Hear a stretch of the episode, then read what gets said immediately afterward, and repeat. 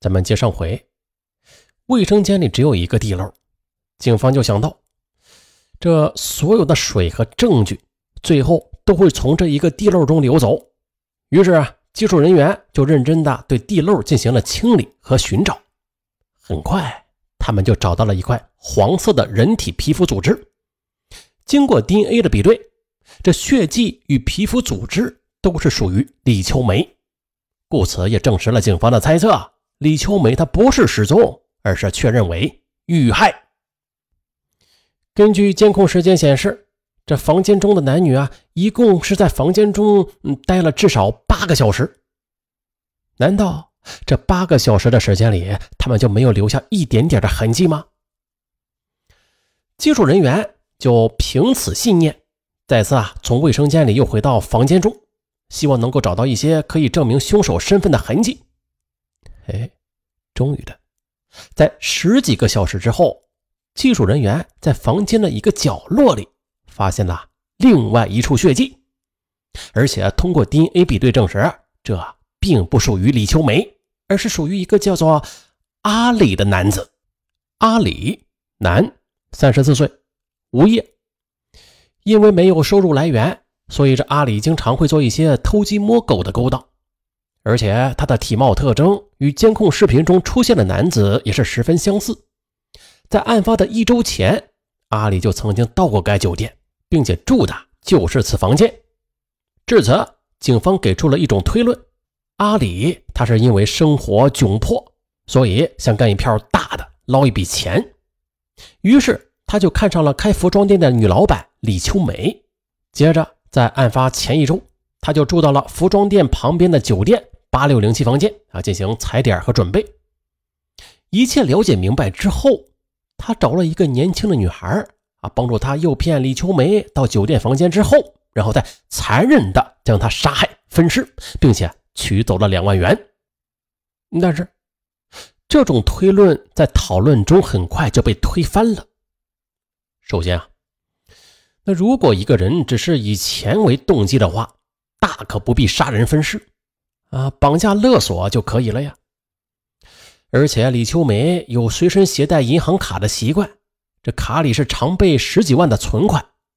如果只是以钱为动机的话，那他为什么就只取了两万呢？第三，根据证据显示，李秋梅被杀害并且分尸，这推论基本已经证实。可是问题又来了，凶手临时找的年轻女孩。在面对这样的场面，啊，居然可以这么淡定的进出房间，又去准备包和工具，这也是明显不现实的。根据监控中女孩表现出来的淡定，包括用假身份证开房，以及房间被清理的几乎是不留痕迹，感觉这俩人更像是惯犯，有强大的心理素质，而且应该。是有过杀人分尸的经验的。那虽然推论不是很成立吧，但是作为线索，警方还是第一时间呢去调查了阿里。但是很意外，警方上门的时候，阿里就在家。他表示啊，他确实啊是住过那家酒店，而且切水果时啊不小心是割到了手。具体房间号已经记不清了，但是时间应该是在。四月初吧，而案发的那天下午，他则一直是和朋友们在一起打牌的。警方随即对酒店和他的朋友们进行了核实，发现他说的都是真的，这一切啊都只是个巧合，他与这起案子是没有任何的关系。于是线索又一次中断，毫无线索的警方开始对李秋梅的社会关系进行调查，结果发现。李秋梅在离婚后，带着女儿来到了南昌，认识了一个叫做丁大庆的男人。他是一家公司的总经理。丁大庆比李秋梅大十五岁，经济条件非常好，并且二人已经同居多年。丁大庆凡事都顺着李秋梅，甚至连李秋梅的服装店也是丁大庆资助的。然而，警方发现。丁大庆和李秋梅一直是保持着男女朋友关系，并没有结婚。这是因为丁大庆本身呢并不是单身，他是有着一个结婚将近了二十年的妻子的，还有一个儿子。于是警方又开始推测了，那会不会是丁大庆与李秋梅的感情发生了什么变动啊？啊，进而就引发了这场命案呀。李秋梅的通话记录还显示了，在案发前半个小时，丁大庆还真的就联系过李秋梅。但是，丁大庆的体貌特征与监控中的男子差别也很大。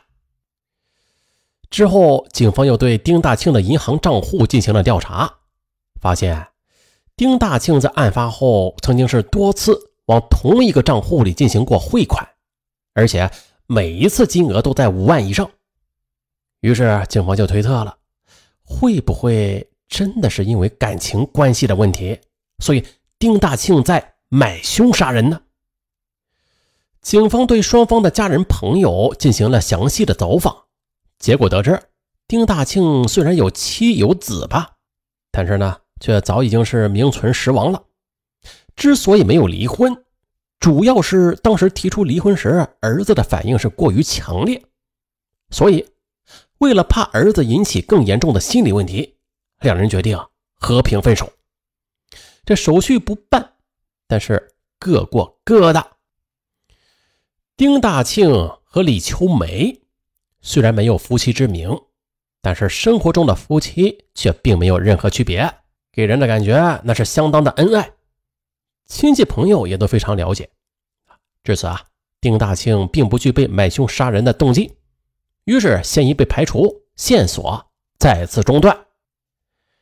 而也就在警方的多条线索一条一条堵死的时候，转机来了。蹲守在李小四一家的侦查员有了收获，李小四回家了。侦查员立刻啊就控制住了李小四，并且对其进行询问。在得知李小四这几天不在家，是因为去外地玩了，而且走之前呢，他曾经是遇到了自己的同班同学，并且和他借了身份证。这名同班同学是个女孩，名叫黄文文。于是警方就拿出了监控画面，让李小四辨认。李小四也是直接确认，画面中的女子正是黄文文。直到此时，谁也没有想到。监控中那名年轻女子的身份是以这样一种方式确认的，让他们更没有想到的是，那个在监控里边表现的冷静沉着的女孩子，其实啊还是一个职高的学生，只有十六岁。接着，对女孩黄文文的人际关系调查之后，警方马上锁定了另外一名嫌疑人，叫孔磊。四月十日上午十点。警方在一个宾馆内将孔磊和黄文文抓获，并且找到了其作案工具。经过简单的审讯，两人对杀害李秋梅的犯罪事实是供认不讳。可正当警方以为这案子已经完结的时候，这事情啊又一次发生了变化。据孔磊供认，他们杀害李秋梅之后，将其分尸，并且装到了行李箱和背包中。扔在了距离市区不远的湖里。之后又到现场去给警方进行了指认。警方经过三天的打捞，终于是打捞了全部的尸块。然而，法医检查之后发现呢，这些尸块并不是李秋梅的，而是属于另外一具女尸。依据法医的检验，这具陌生女尸的切割痕迹和包装手法。都和孔磊描述的是极其相似的，再加上之前警方认为孔磊、黄文文很可能是惯犯的推论，警方马上决定两案并案调查。啊，今天还是说不完，怎么样？明天继续。哦，一看时间是快一点了，深夜一点啊。上文的大部分答案呢，都是熬夜说出来的。嗯，都说熬夜不好啊，但是有有些情况之下，他不熬夜还真不行。白天有时候有其他事儿，是吧？得忙其他事儿啊，然后录音就得放到晚上啊。时间一久呀，就是容易疲劳，特别是白天的时候啊，在忙其他工作的时候呢，就会特别容易感到身体很疲劳无力，有时甚至一个人静坐的时候啊，还特别容易打盹儿。嗯，这一切的表现都是熬夜熬夜后遗症。啊，这时间久了肯定会对身体造成影响的啊。但是就跟前面说的一样啊，有时候为了生活嘛，不熬夜还真的不行。那怎样把熬夜带来的伤害降到最低呀？哎，说到这儿，有听友可能就恍然大悟了。哎，尚文这是要给大家推荐好物了。没错，尚文呀，就是给大家推荐一个好物——熬夜好伴侣。嗯，但是这次推荐好物，它不是单纯的推荐好物啊，它是特别有意义的。为了大家的健康着想，它就是熬夜回春大力丸。错了，重来啊。呃。它的全称是金春光夜回春植物复合饮品，不是复合植物饮品。嗯，这回对了啊，这是它的全称啊。不过它有一个简约的、响当当的名字，就是熬夜回春。怎么样，这个名字炫酷吧？呃，它不光是名字炫酷啊，它的功能也炫酷。